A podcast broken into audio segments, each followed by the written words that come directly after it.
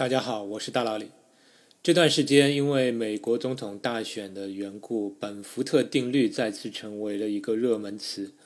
据说有人用本福特定律分析了一下美国这次选举中两位候选人的得票情况，结果发现特朗普的得票数都符合这个定律，而拜登在几个关键州的得票数不符合本福特定律。因此，有人推断拜登的得票数有猫腻。我正好不久前看到了一篇公众号的文章，谈到了这个话题。这个公号的拥有者是 UCLA 数学系的教授，也是我的好友尹俊教授。他新开了一个公众号，名字叫“万物皆概率”。那我今天也借用他文章里的一些资料，再次聊一下本福特定律。先直接说结论，能不能根据这次本福特定律的数据不符合的情况来推断拜登的得票数有假？答案是完全不能。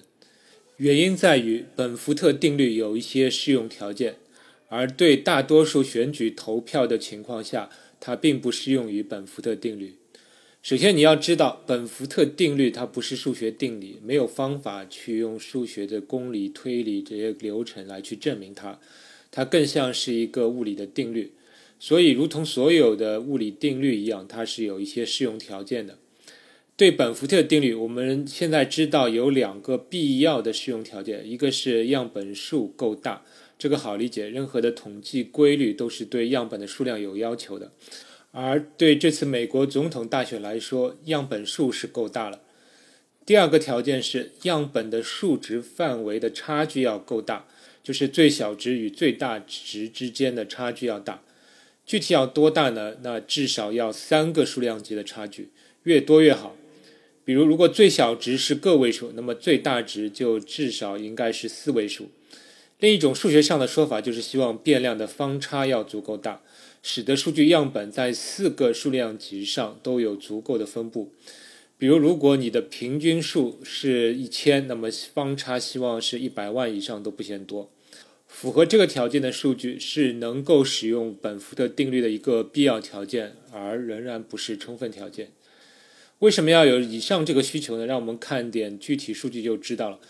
比如，对这次拜登被指出的不符合本福特定律的位于密尔沃基市的某个选区，因为美国的所有选举投票数据精确到投票站都是公开的，所以我就去查了一下密尔沃基市选区的这个数据。这个密尔沃基市它有四百七十八个投票点。但里面有三个投票点，川普和拜登的得票都是零。我先剔除这三个奇异点，剩下四百七十五个投票站。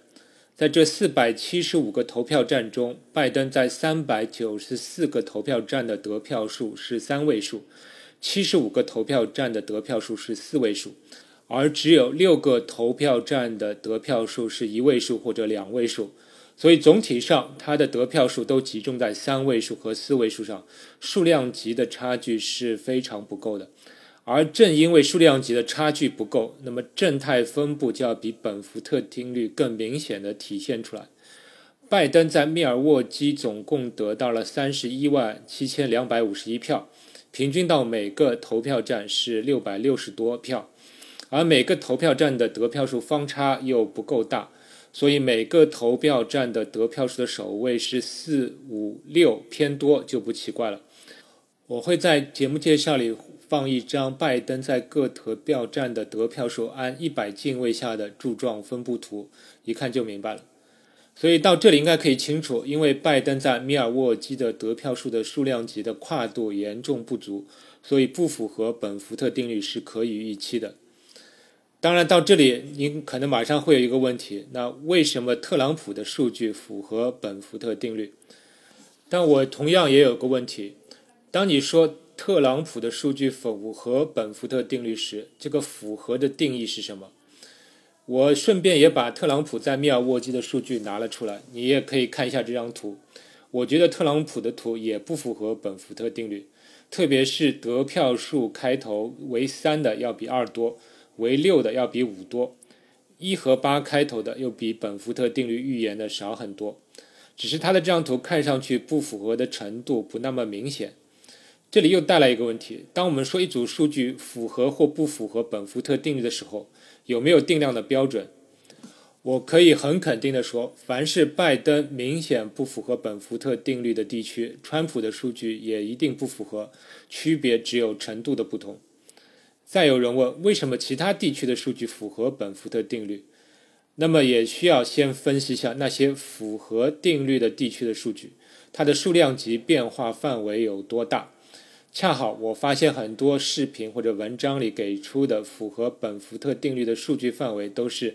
county 或者叫县一级的，而不是投票站一级。county 一级就是比投票站更大的一个范围，比如密尔沃基这个县就是由前述四百七十八个投票站组成。把票数按 county 一级统计，结果会更接近于本福特定律。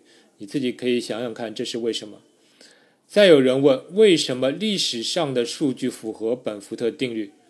恰好这次我在查看密尔沃基市政府网站上的时候，也看到他们也有2016年的总统选举的数据。我同样对特朗普和希拉里的得票数做了图。川普的图已经相当偏离本福特定律了，每个数字开头的几乎都是差不多多的，而希拉里更是偏离定律偏的离谱了。这样问题就来了：难道说特朗普和希拉里在2016年都在密尔沃基做了假？而且希拉里作假之后，还是丢掉了密尔沃基所在的威斯康星州。好了，以上关于本福特定律与投票数的关系讨论就到这里。我的结论就是，本福特定律不适用于绝大多数的选举数据。还有人说，本福特定律之前有人用来证明呃伊朗或者委内瑞拉选举舞弊的事情，我没去看过详情。但是如果仅凭本福特定律去证明别人的选举数据作假，我是不能被确信的。至少我想看它的数据的数量级的跨度是否达到三个数量级的差距。最后，我需要一个免责的声明：我知道这期节目出来，肯定会有人质疑我。我在这里声明，我的这期的节目内容仅仅用来说明，用本福特定律去检测选举是否舞弊是不适用的。原因就在于数据的数量级跨度不够。而我没有说拜登在这次选举中是否有舞弊，即使有，也不是我这种做自媒体的会先知道的。那么今天的主要内容就到这里。再次推荐一下 UCLA 的尹俊教授的公众号，名字叫“万物皆概率”。最后做一个节目预告：近期我想推出一些收费音频节目，内容是关于奥数题的。我想做些音频来点评一下中小学生的奥数题，因为我看到有很多不好的奥数题，当然也有好的。对同一道题，有好的解法，也有不好的解法，我会在音频中点评一下。帮各位家长释疑解惑，而第一道题我就准备点评经典的鸡兔同笼问题。那为什么要做收费呢？其实也没有什么特别的理由。试试水，如果你不关心奥数题，你完全可以跳过那些节目。而有意思的一点是，喜马拉雅对收费节目的频率有限制，据说是要每发布五期免费节目才能发布一期收费节目。那么，如果各位希望大佬里尽快出新的节目的话，那么多买我的收费节目也是一个方法。那今天就聊到这里，让我们下期再见。科学声音。